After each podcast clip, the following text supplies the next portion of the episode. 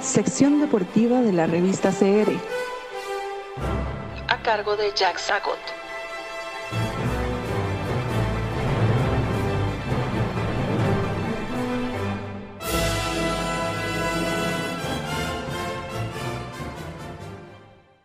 Hola queridos amigos de la sección deportiva de la revista. Quiero hoy eh, evocar para ustedes, recordar una de las páginas negras, ciertamente de las más negras, que se registra en la historia de los deportes, del fútbol concretamente. Eh, el deporte que es, es y fue inventado para ser un agente de civilización, un agente eh, en pro de la cultura, un agente de fraternidad, de aproximación entre los hombres, en este caso eh, se transformó en un combustible de altísimo octanaje que detonó una guerra, una guerra fratricida, una guerra tremenda. Me refiero a la famosa guerra de los, de los, de las, de los cuatro días, alguna gente lo llama, o guerra de las cien horas, la llamó un periodista polaco o la guerra del fútbol, por tal se le conoce. este evento, esta conflagración, tuvo lugar entre el 14 y el 18 de julio de 1969. Y sí, el detonante, la chispa, la gota que desbordó el vaso fue un partido de fútbol eh, entre Honduras y El Salvador. Pero sería de nuevo ingenuo creer que el fútbol fue la causa de, fondo. En realidad ya había, ya había ondas disonancias entre El Salvador y Honduras. Sucede que El Salvador estaba viviendo un proceso de muy rápida industrialización y sus campesinos de pronto no tenían trabajo, no tenían tierra, un país muy pequeño para cultivar, entonces empezaron a pasarse para Honduras. De tal manera que en julio de 1969 había por lo menos, se estima, 300 mil, sí, 300 mil campesinos eh, salvadoreños que trabajaban, que cultivaban la tierra en Honduras. Bueno, eso no había sido un problema hasta el momento en que Honduras decretó una reforma agrícola que eh, mm, requería requería la repatriación de los salvadoreños a su país, ¿verdad? La evacuación, el regreso de los campesinos salvadoreños, esos 300 mil trabajadores de la tierra que volvieran a El Salvador. El Salvador de pronto se encontró sin capacidad de reabsorber económicamente ese, ese reflujo demográfico, ese enorme tsunami poblacional que se les vino, ¿verdad? Se encontró sin capacidad para absorberlo económicamente, eso creó anillos de miseria, de delincuencia, de muchas cosas. Entonces, por fin, este, El Salvador decidió un buen día simplemente invadir Honduras para que los campesinos salvadoreños siguieran trabajando sus tierras en terreno hondureño. Entonces El Salvador, que tenía buen ejército, un buen ejército con aviones, comenzó a bombardear el territorio hondureño. Como bien se ve entonces, no fue el fútbol realmente el que, el que, el, responsable de esto. Pero bueno, la, la invasión y, y, todo este episodio bélico terrible y costosísimo, onerosísimo en términos de vidas humanas, este, sí, sí fue, en última instancia, fue detonado por el fútbol. Sucede que en el 69, en este mes de julio del 69, se estaban celebrando las eliminatorias por el lado de la CONCACAF, Centroamérica y el Caribe, ¿verdad? Para ir al Mundial de Fútbol que se jugó en México en 1970, donde se jugaba la Copa Jules Rimet, el gran Mundial de, 1970 en México. El primero que se transmitió en vivo a todo el mundo, en, en color, ¿verdad? A todo el mundo el primero que vimos en Costa Rica en transmisiones en vivo y que ganó, por supuesto, Brasil, con el gran equipo que tenía en aquella época. Sucede que México, como era el anfitrión, tenía una plaza asegurada, en tanto que anfitrión siempre ha sido así el caso y eso sigue siendo la norma. Eh, entonces, al tener una plaza ya ocupada, México no tuvo que eliminarse con sus rivales y quedó un lugar vacante quedó un lugar vacío para que otro país de Centroamérica del Caribe asistiese. Eh, liberó un, lugar, ¿verdad? Y a, a la disputa de ese lugar llegaron El Salvador y Honduras. Jugaron un primer partido en Honduras que ganó Honduras 1 a 0. El segundo lo ganó Salvador en El Salvador 3 a 0 pero no contaba el gol diferencia. El gol diferencia no contaba, ojalá, ojalá hubiese contado, pero no contaba. Entonces se tuvo que decretar un tercer partido en terreno neutro que fue en, el Distrito Federal de México, un partido tercero para que se enfrentara em, El Salvador y Honduras para decidir quién en última instancia asistiría al Mundial de México. Ese partido lo ganó El Salvador 3 por 2, partido muy reñido. Y al ganar El Salvador, en la euforia de asistir a México y con la derrota hondureña, eso terminó de caldear los ánimos, eso, y, esa fue la ignición, esa fue la tea que se puso sobre la yesca, sobre la paja seca de, las muchedumbres que estaban ya, ya enemistadas, que estaban ya en pugna, que estaban en una situación muy precaria por el problema de la repatriación de los campesinos salvadoreños. Y ahí fue en, en, medio de la euforia y de la ira y de todo lo que desató ese partido que El Salvador invadió Honduras y la invadió y la bombardeó con aviones de guerra y, tanques, un poco obsoletos, por supuesto, un poco obsoletos, pero El Salvador tenía un ejército considerable, respetable para, para, para ser de, América Central, un, un, ejército competente. Entonces invadió Honduras, llegaron hasta las puertas de Tegucigalpa. Honduras, por su parte, se defendió también con su cuerpo bélico, que tampoco era nada despreciable. Y la guerra duró cuatro días, duró 100 horas. Este, todos los organismos internacionales intervinieron para evitar la masacre. Todos, todos se metieron y de alguna manera lograron que al cuarto día cesara el fuego. Cesó el fuego y los aviones y tanques salvadoreños regresaron al país y los este, campesinos inmigrantes salvadoreños, pues igual refluyeron al Salvador, ya lo habían hecho. El Salvador tuvo básicamente que reabsorber de alguna manera, era, era muy, muy problemático, fue, fue muy problemático recibir esa, ese reflujo demográfico por lo poblacional tan grande, ¿verdad? Un problema de, de que, bueno, el eterno problema. La tierra estaba en manos de unos cuantos riquísimos terratenientes y los campesinos, como siervos de la gleba, vivían en la miseria, ¿verdad? Pero bueno, era preferible vivir en la miseria que morir de hambre, ¿verdad? Y, por eso habían salido de El Salvador y se habían ido a Honduras.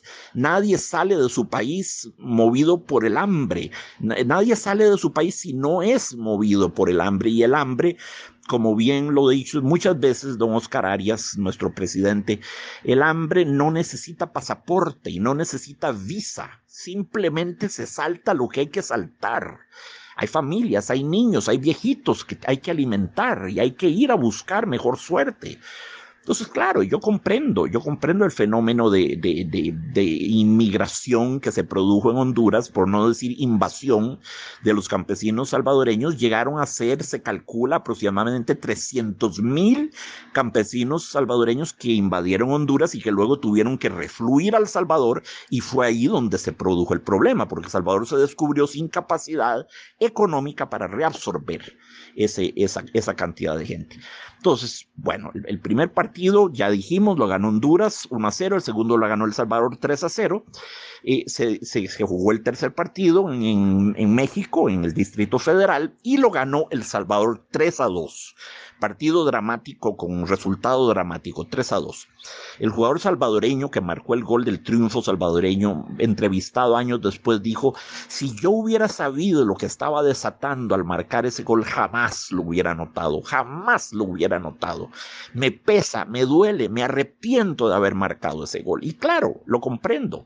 Amigos, la guerra del fútbol generó un total de seis mil muertos en su vasta mayoría civiles, murieron mucho más civiles que militares, seis mil muertos. Y bueno, para el récord, para el récord les diré que El Salvador sí fue al Mundial porque ganó el partidillo 3 a 2 y en el Mundial quedó en el último lugar de los 16 concursantes que eran, quedó en el último lugar, perdió los tres partidos y no marcó un solo gol. Fue el único país que perdió los tres partidos de la primera ronda y no marcó un solo gol y se revolvió a su país con el último lugar del torneo, el último, el lugar eh, decimosexto. Sí, vergüenza de fútbol. Y, si nos ponemos a sacar números, a ver, tres partidos, 90 minutos veces tres, con seis mil muertos, básicamente viene saliendo como a, a, Salvador le costó eh, más o menos 20 muertos cada minuto que jugó en esa deplorable actuación. Su, su lamentable exhibición de fútbol, su, su pésima representación, su, su, su, lamentable exhibición de fútbol costó 18 vidas, 20 vidas por minuto más o menos. Em, y, y, atención, aunque hubieran salido campeones flamantemente, no, no hubiera valido una vida humana. No, no, no, no, no, no, no estoy diciendo que si hubieran hecho muy buen trabajo se hubiera justificado la guerra. No, no, no me, no me tomen a mal. La guerra era injustificable, absurda e indefendible desde todo punto de vista. Pero es que además, además, hicieron un pésimo trabajo. Quedaron de últimos. Y para eso, para ese pésimo fútbol tuvieron que morir seis mil personas para no poder anotar ni un solo gol en tres partidos. Eh, y esa fue la terrible guerra del, del, fútbol, la, más absurda, la más surrealista, la más macondiana, la más derisoria, la más... Eh, no, sé, no, no sé ni cómo calificarla no sé ni cómo calificarla. Ya, ya vimos las causas demográficas, este, eh, la reforma agrícola en Honduras, el problema del reflujo poblacional en, en, en El Salvador, eh, pero, pero no hay duda de que el fútbol fue la, chispita que encendió la gran conflagración, la euforia que generó, los ganadores arrogantes burlándose de los que habían quedado eliminados, todo, y, la reacción que eso generó.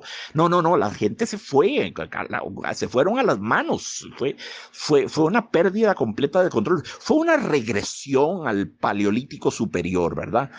Esa cosa que se supone que el fútbol, el instinto guerrero, belicista, dominador, territorialista, eh, supremacista, hegemonista, eso, todas esas porquerías que el fútbol supuestamente sublima y civiliza, al transformarlas en un juego, a un plano lúdico y meramente simbólico. No, no, no, se salieron de lo simbólico de lo lúdico y se convirtieron en una guerra real y sanguinaria con seis mil cadáveres, vastamente eh, eh, eran civiles, no eran militares. El resultado histórico fue desastroso, quebró completamente el mercado común centroamericano, que bueno, básicamente era una estrategia político-económica de los Estados Unidos para hacerle frente a la creciente, a la floreciente economía cubana bajo Fidel Castro. Entonces los Estados Unidos incentivaron la creación de un mercado común centroamericano. Bueno, pero en todo caso el mercado común centroamericano quedó hecho trizas, trizas completamente. Eh, y lo más triste, las clases militares se apoderaron tanto de Honduras como de El Salvador. Entonces ahí siguieron desde el 69 entronizadas, dominando mediante dictaduras totalitarias donde se violaban los derechos humanos, se cometían crímenes de lesa humanidad, donde había cuarteles donde se practicaba la tortura, mazmorras, sótanos, sí, con violaciones flagrantes de los derechos humanos. El Frente Farabundo Martí en, combate durante décadas contra, contra los militares eh, déspotas, eh, tiranuelos del Salvador. En Honduras la situación no era mejor. La verdad sea dicha, todo eso cambió hasta que don Oscar Arias vino con su, mm, con su eh, plan providencial, plan de paz el Tratado de Esquipulas y el Plan de Paz para Centroamérica.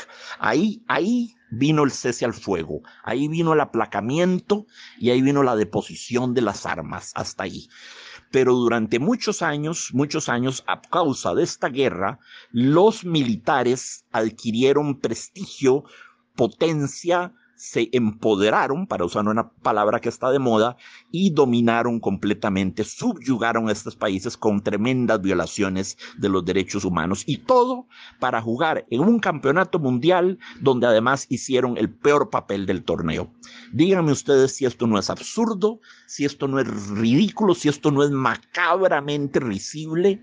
Es el fracaso mismo de lo que el deporte propone que es sublimar nuestras pulsiones guerreras. Bueno, es, es un fracaso enorme. Seis mil muertos, amigos, eso no es jugando, eso no es jugando. Fíjate, al, al Teatro Nacional, al Melico Salazar, que es más grande, le caben mil personas. Mil personas lleno a reventar. Mil personas. Imagínense seis veces el Teatro Melico Salazar lleno de gente, todos ellos cadáveres para que visualicen de manera más concreta, más, más, más, tangible lo que significa mil muertos. y fue terrible. Y, y, sobre todo, ¿verdad? El empoderamiento y la perpetuación de la clase militar en ambos países después de la guerra. Bueno amigos, es preciso hablar de todo en el deporte, no solo de las páginas gloriosas y épicas que recordamos con satisfacción y orgullo, sino también de las de los momentos en modo menor, ¿verdad? En modo menor, en re menor de las, de las fases en sombra del deporte, cuando el deporte se convierte como en un licántropo, se transforma en Mr. Hyde, ¿verdad?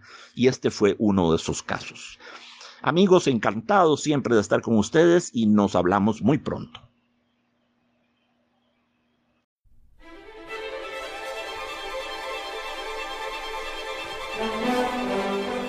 Estamos en Facebook, Instagram, Twitter, LinkedIn, Spotify y Anchor como la revista CR. Difundimos su opinión.